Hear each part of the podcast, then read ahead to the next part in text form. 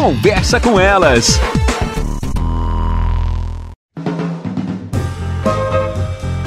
Olá, eu sou Cristiane Finger, jornalista. Ana Paula Lundegren, psicóloga. Estamos começando mais um Conversa com Elas. Um assunto que a Ana entende muito bem, porque a Ana é mais nova do que o marido dela. Diferença de idade no relacionamento. O amor vai além dos números, com certeza, né, Ana? A gente vinha conversando isso antes de começar a gravar, o quanto esse tabu está deixando de fazer parte das nossas vidas. Homens mais velhos com mulher, mulheres mais jovens e vice-versa, né? Não existe esse número nos relacionamentos. É, eu acho que ainda a gente vive uma questão bem machista nessa circunstância, que é assim, a gente vê muito mais homens mais velhos com mulheres mais jovens do que mulheres mais jovens com homens mais novos, tá? Isso é verdade. E isso é um dado de realidade. Mas eu acho que a, a diferença de relação, de, de, idade na relação, ela precisa ser encarada de uma maneira muito realista, tá? Não, não, a gente não pode entender que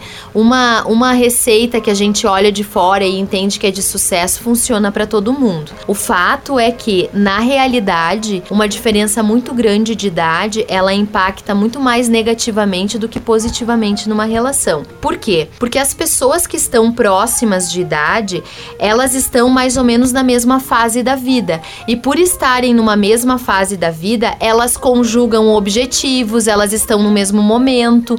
Então, isso acaba tornando mais fácil a gestão da convivência diária. Então, quando nós temos essa, essa, essa diferença, e, e ela existe em várias relações que a gente conhece, depende muito do perfil das pessoas e como as pessoas gerenciam isso, né? E, e eu, eu digo que quando tem filhos se torna ainda mais complexo. Então, do ponto de vista de vida, de realidade, eu acho que casais que têm uma, uma proximidade de idade são mais felizes por mais tempo, tá?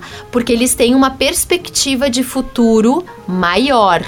Pessoas muito mais velhas não têm essa perspectiva. A gente entende que por uma norma biológica, talvez um falte antes do outro.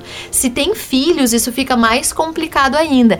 Então eu acho que se as pessoas efetivamente param e pensam, elas tentam, até por uma questão inconsciente, achar alguém que esteja mais próximo, que esteja com os mesmos gostos, os mesmos objetivos, goste de fazer, até porque a diferença ela acaba afastando. E quanto mais essa diferença vai uh, ficando maior à medida que os anos passam, mais difícil é conjugar os objetivos. As pessoas estão em fases muito diferentes. Mesmo assim, busque sua felicidade como Além quiser. dos números, como quiser. Até mais, pessoal. Você ouviu na Jovem Pan Serra Gaúcha? Conversa com elas.